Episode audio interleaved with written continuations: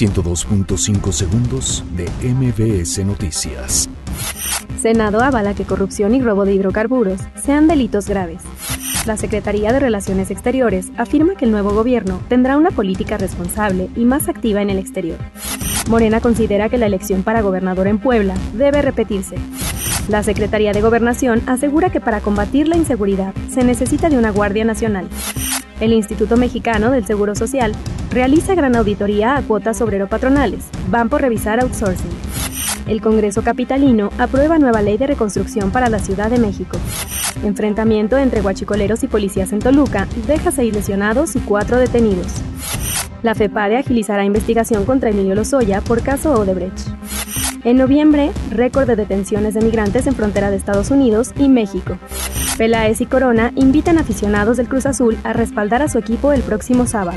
102.5 segundos de MBS Noticias.